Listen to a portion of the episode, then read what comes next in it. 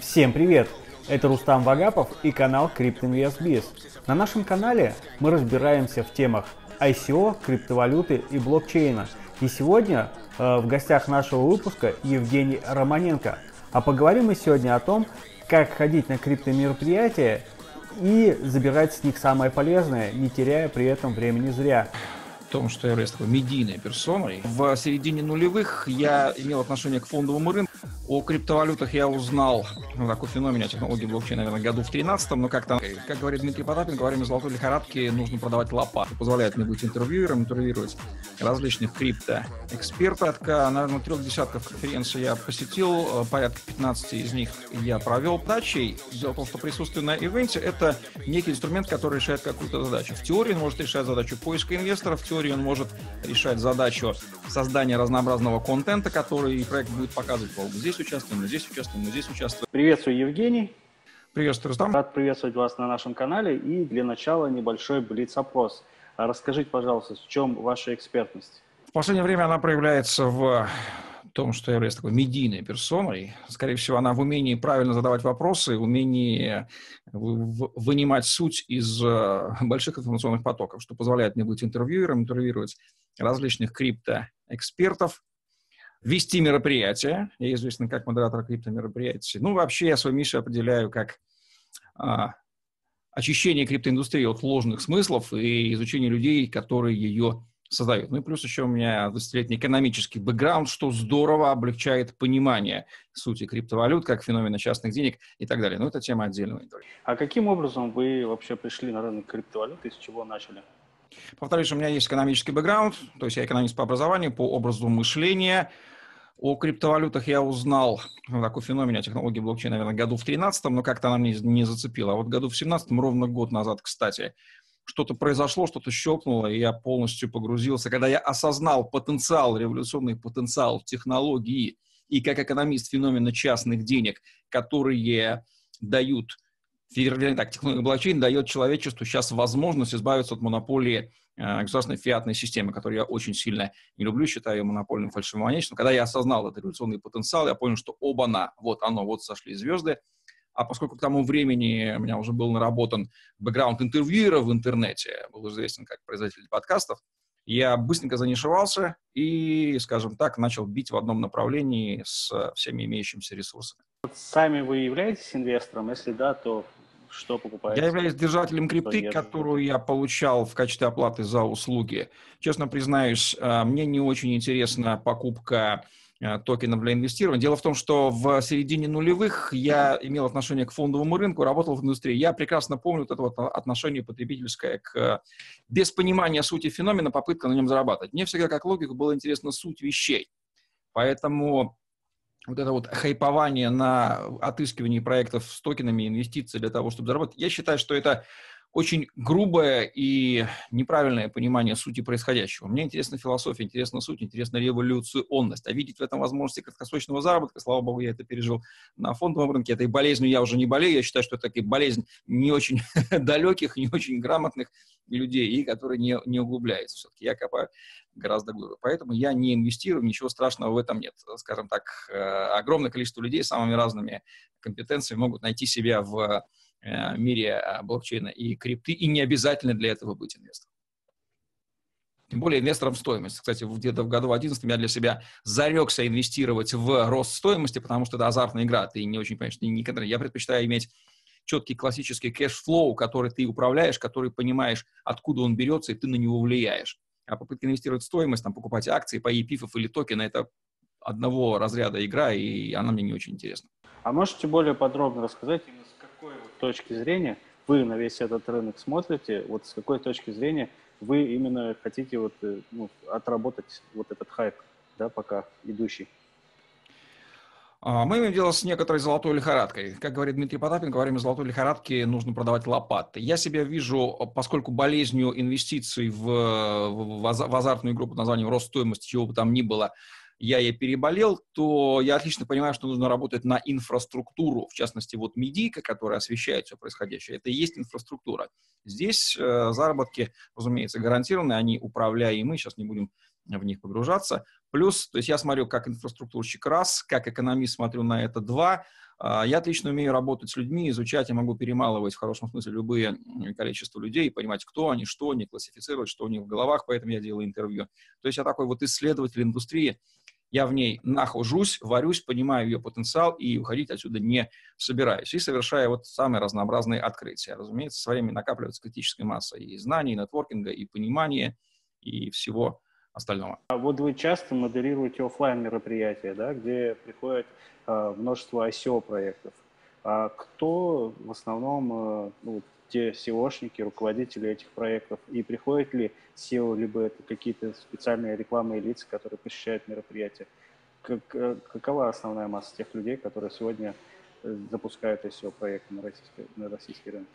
Все верно. Порядка, наверное, трех десятков конференций я посетил, э, порядка 15 из них я провел по состоянию, по году, наверное, это будет цифра около 30. Разумеется, ICO-проекты присутствуют, но нужно понимать, что ICO-проект – это обычный стартап, который э, что-то делает, некую идею воплощает. Да, этот стартап, он пользуется да, не фиатными инструментами, а криптовыми, а дальше все законы стартап-строения к нему применимы. Не нужно это забывать. То, что я наблюдаю в 95% случаев, это, разумеется, основатели или какие-то ключевые функционеры. Не на, иногда бывает так, что люди с ярко выраженными навыками питчеров, коммуникаторов, хорошо говорящие, выступающие, такие люди в индустрии есть, они, в общем-то, сотрудничают с проектами и пиарят их. Но там заметно, что люди не вовлечены, люди, грубо говоря, наняты на пиар. А может быть, публика этого не замечает, я это вижу отлично. Я знаю, что лучший продавец всегда основатель. Пусть он даже коряво говорит, но если он говорит это увлеченно, то он конгруентен в этом. А нанятый спикер, он конгруентен не будет, как бы он а, не играл в актера. Вот, наверное, идеальная была бы ситуация, когда нанятый спикер, спикер одновременно является основателем. Вот там, конечно, и навыки, и конкурентность, и увлечение сословия. Поэтому в основном пиарят основатели. Насколько вообще полезны для SEO-проектов ну, вот такие подобные мероприятия? Э, что на них собирается? Какой-то комьюнити, деньги, либо просто возможность заявить о себе?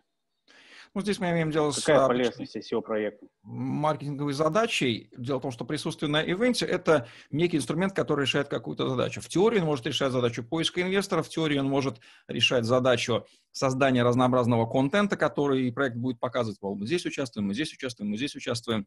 Поэтому нужно этот инструмент грамотно применять.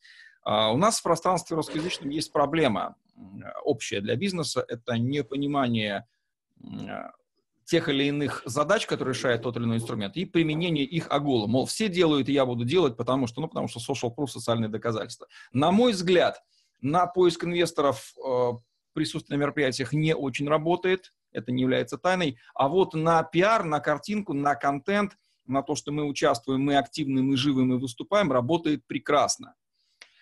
А, здесь бы, конечно, нужно поспрашивать основателей ICO проектов, для чего именно они участвуют. Но в куларах они мне признавали, что да, мы инвесторов не ищем, но мы участвуем в ивентах ровно потому, что мы покажем это и там, и там, и там, и там. Это создает какое-то поле доверия, и действительно это показывает, что проект жив. А, вот, на мой взгляд, эта задача решается прекрасно. Может быть, есть еще какие-то задачи, которых я не знаю, но вот то, что знаю, то сказал. Вот, э, тем людям, которые вот, э, э входят только на весь этот рынок. Полезны ли такие мероприятия? Стоит ли на ходить? Либо сразу садиться в интернет, открывать YouTube и смотреть канал iTuber? Хороший вопрос. Спасибо за комплимент каналу iTuber. Опять же, мы имеем дело с применением инструмента под какую-то задачу. Большинство людей не очень понимает свои задачи раз и какими инструментами они достигаются два. Поэтому потребляют все подряд и социальное доказательство, то есть все делают, и я делаю, все ходят, я хожу – оно, к сожалению, работает. На мой взгляд, конференции нужно посещать во-первых, осознанно, четко понимая, зачем ты туда идешь. Ради контента посещать не очень имеет смысл. Контент бесплатно можно в YouTube посмотреть любой, в те же, включая те же записи с тех же конференций. Я хожу на конференции не ради контента, ну, если мы оставляем функцию ведения мероприятия, только ради нетворкинга. Например, вот недавно я был в Тбилиси на блокчейн Bitcoin Conference Georgia, я со всеми своими криптокавказскими друзьями с Грузии, Армении, Азербайджана развиртуализировался раз и приобрел кучу новых. Это была абсолютно продуктивная штука, но я это осознанно делал, потому что я знаю, что этот для меня а, главное. А, большинство посетителей на конференциях, насколько я вижу, они приходят туда ну, из любопытства, послушать, посмотреть, даже вопросы не задают. В общем, как-то культура потребления контента типа ивент у нас, она не развита. Люди приходят туда немножко, да не немножко, а множко неосознанно. Хотя, слава богу, попадаются осознанные участники. В общем, степень осознанности участников конференции самая разная. Наверное, наивысшая она у организаторов, у спикеров и вот у ведущих, и у нетворкеров. У остальных она в меньшей степени. Даже проекты часто участвуют ровно потому, почему я объяснил выше. И вот сейчас в последнее время очень много проходит ивентов, да, и многие из них там, ну, собирают полупустые залы. С чем это может быть связано? Во-первых, мы зажрались. Во-вторых, все ивенты так или иначе, они около четырех столпов контентно вращаются. Это трейдинг, это майнинг, это регулирование и это ICO. Да? По большому счету, контент везде – примерно одинаковые, спикеры часто одинаковые, форматы ивентеры изобретают самые разные. Вот сейчас пошли форматы на открытом воздухе, интересные, потому что лето. Тем не менее, тем не менее, просто есть, ну, наверное, какой-то переизбыток ивент-продукта и супер классных ивентов, о которых шла бы хорошая молва, их на рынке, наверное, и нету. Наверное, нет. Все пытаются светлать хайп, производят продукт. Ну, поскольку продукт продается и билеты на ивенты выкупаются, то ивентеры будут его производить. Как говорится, people have it, э, производители делают. Вот так вот грубо, как говорил Богдан Тинтомер.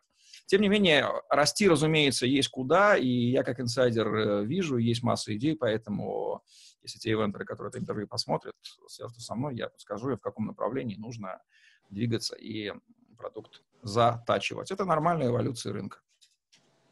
А вот какие ближайшие мероприятия желательно посетить в офлайне? 23 августа будет крипто-барбекю от компании Crypto Event в Москве на открытом воздухе. Я буду его вести. В Иркутске у меня лично Владимир Попов из Синергис, э, тамошний известнейший человек, будет готовить два метапа, где я буду хедлайнером, будет посвящен, кстати, авторской школе и YouTube в криптовой тематике. Вот такие будут контенты, а, контент будет такой очень, очень специализированный, заточенный под э, не огульную аудиторию, а местную аудиторию. А дальше что я выделил бы? Ну, разумеется, это сделал рекламу своим партнерам а, компании Smile Expo. Они делают традиционно отличные ивенты по осени. Это будет Киев, Баку в октябре, Астана. Вот недавно был грузинский ивент. У них хотелось бы, конечно, чтобы они Ереван тоже закрыли, не в этом году, но вообще закрыли. В Минске будет ивент, там надо посещать. Там отличное качество отбора спикеров, ребята профессионалы. А, в общем-то, больше э, я сейчас, наверное, на вскидку не назову. Ивентов, разумеется, гораздо больше, но вот это те, которые я лично рекомендовал бы. А вообще следите за моим фейсбуком. Те ивенты, которые я веду, а их немало, я всегда их пиарю, рассказываю о них и так, стараюсь иметь дело с правильными организаторами, по крайней мере, информацию о текущих ивентах можно узнать э, с ленты моего Facebook. Рекомендую подписаться на себя.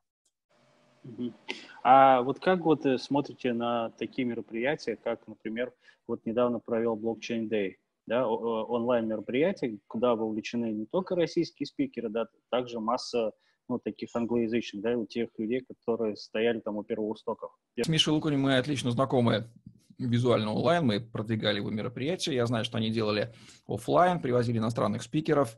Вот, сейчас они решили сделать онлайн. Я так думаю, что они профессиональные ивентеры, они экспериментируют с форматом, разумеется, для них это бизнес. Ну, любой больше форматов хороших и разных. А, Мое мнение как экономиста такое. Чем больше будет товаров и услуг, которые разнообразные продавцы на рынок выводят, тем больше будет выбор. От этого мир будет только обогащаться. Если эксперимент у них с онлайн-ивентом удался, не отбили затраты, значит, продукт потребляется. Лично э, я потребляю, ну, поскольку я инсайдер, я, наверное, такой плохой, э, э, такая целевая аудитория, как потребители ивента. Я-то на них изнутри смотрю, как участник. Повторюсь, я не знаю конкретных гигиенических этого мероприятия, но то, что там, во-первых, люди опытные раз, во-вторых, привозили иностранных спикеров, приводили иностранных спикеров два, которых другие вентеры не приводят или в том количестве, это, разумеется, плюс. Все это продукты, продукты, которые нужно оценивать, потреблять. Нужно спрашивать целевую аудиторию. Ну что ж, Евгений, спасибо большое за такое объемное интервью. Обязательно в ближайшее время внесем все в заметки ваши ближайшие мероприятия и постараемся их посетить, чего как бы всем желаем. Спасибо, Рустам, спасибо вашей команде, спасибо за эту возможность. Всегда рад делиться экспертным мнением. Евгений Романенко, Айтюбер. Всем пока. Всего доброго, до свидания. Ну что ж, как мы узнали от Евгения Романенко, на крипто-мероприятия лучше всего ходить для нетворкинга, знакомиться, общаться, заводить полезные знакомства и связи. А для получения бесплатного контента смотрите наш канал, подписывайтесь, ставьте лайки, пишите вопросы в комментариях. Если вдруг вы хотите стать гостем нашего следующего выпуска, пишите вот на эту почту.